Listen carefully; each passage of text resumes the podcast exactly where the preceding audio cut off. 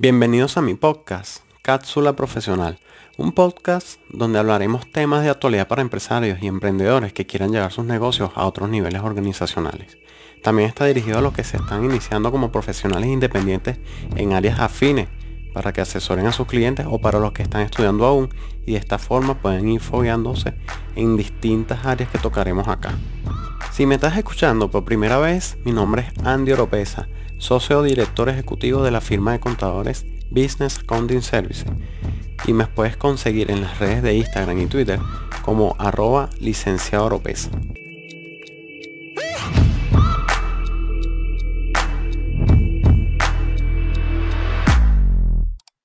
Bueno señores, como lo prometí en el video anterior de constituciones de empresas, hoy les traigo lo que son las inscripciones primordiales en los organismos luego de constituir esa compañía anónima.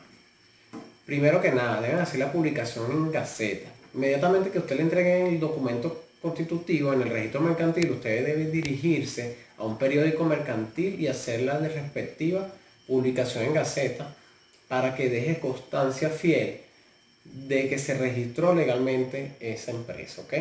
Esto es, además le sirve para lo que son las aperturas de cuentas bancarias, que normalmente es un requisito que solicitan todos los bancos. Luego nos vamos al CENIA, donde previamente hay que hacer una inscripción en el portal, ¿ok? Se llena una planilla con todos los datos expresados en el documento constitutivo, se imprime, se, se presenta ante el CENIA más cercano a su domicilio, donde el funcionario emitirá el comprobante digital de RIF, ¿ok? Y el usuario y la clave donde en ese, con ese usuario y clave se declararán todas y cada una de, las obligaciones pertinentes al CNA. Ya con el constitutivo y el RIF procedemos a hacer la inscripción en el INSE.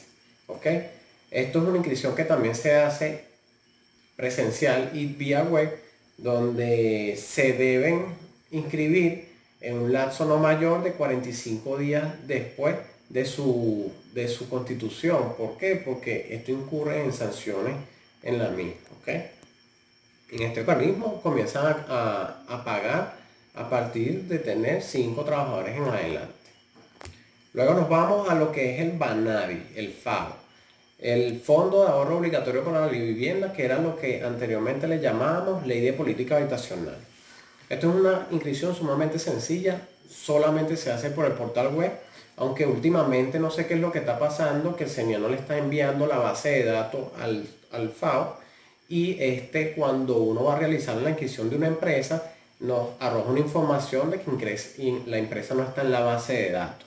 ¿Ok? Entonces en este caso hay que hacer un paso previo, enviar un correo con unos recaudos al Banavi y este habilita para que inscribamos la empresa. Cabe destacar que también en este organismo tenemos hasta 30 días después de la constitución de la empresa para inscribirla, ¿ok? Porque si no, también incurre en, sanciones y, la verdad déjeme decirle que es bastante feo iniciarse en el mundo empresarial con sanciones, ¿ok? Luego, hacemos la inscripción en el Seguro Social, Instituto Venezolano de los Seguros Sociales. Al igual que el CNA, se hace una inscripción previa por el portal, ¿ok? Se imprime y se lleva en carpeta con una serie de recaudos ante el seguro social más cercano a nuestro domicilio. Aquí normalmente comienzan a, cotizar los accionistas de la empresa y, posteriormente se van añadiendo todos y cada uno de los trabajadores que vayan teniendo la misma. ¿okay? Este organismo es de suma importancia, puesto que en algunos trámites, bien sean bancarios o de registro mercantiles, solicitan la solvencia para poder proceder a hacer otro trámite. Por ejemplo, para un crédito bancario, que le piden lista de trabajadores activos, solvencia, o para una venta de acciones en una asamblea ordinaria o extraordinaria de su empresa, le solicitan lo que es la solvencia dentro de este organismo. Luego también debemos hacer la inscripción en el RUDA. Esta es la Superintendencia de Precios, Costos y Precios Justos.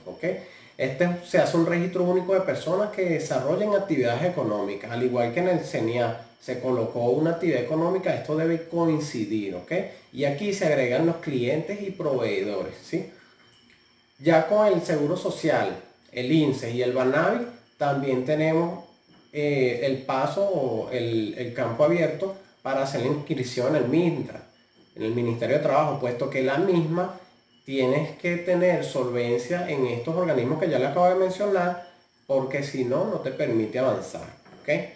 Este, este, en este organismo se declara trimestralmente todo lo que son los, horarios de los trabajadores, los beneficios laborales y a su vez te genera la, la solvencia laboral que también solicitan algunos organismos para poder avanzar en otros trámites. Por último, la patente industria y comercio. Esto todo va a depender del estado y municipio donde se encuentren, ¿ok? En este caso, eh, tienen que hacer una inscripción de cada una de las actividades económicas que desarrollan y sobre esas actividades económicas se van a declarar las ventas brutas mensualmente, trimestralmente o semestralmente según el municipio. Cabe destacar que estas son las primordiales, ¿ok? No quiere decir que sean las únicas. Hay otras inscripciones que, a medida que, van pasando el tiempo, ustedes deben realizar o, dependiendo de la actividad económica de la empresa, se deben hacer, como por ejemplo Sencamer o SICA, lo que anteriormente era el SADA, PDVSA para empresas que trabajen en el ramo de hidrocarburos, impuesto a la publicidad también se hace en, en, las alcaldías municipales, ¿ok? el, permiso sanitario, su DAC para actividades de seguro y reaseguro o el registro nacional contratista si es que desean trabajar o contratar con el Estado. ¿okay? Espero que, esto les sirva para todos sus emprendimientos y todas aquellas personas que estén iniciando en sus negocios, ¿ok? para que no se les quede por fuera ninguna de estas inscripciones. Nos vemos en una próxima entrega. Si este podcast te agregó valor, no te quejes con la información y compártelo con las personas que crees que lo necesitan. También te recuerdo que puedes conseguir este podcast en formato audiovisual en mi canal de YouTube, Cápsula Profesional, o en mi IGTV, Instagram TV, arroba licenciado Pero si además quieres contratar nuestros servicios, visita nuestra página web www.vascabusiness.com y en la sección de contactos déjanos tu solicitud. Este episodio fue gracias a la producción y diseño de nuestros clientes de Diseños Barak. Lo puedes conseguir en Instagram como arroba diseños barak.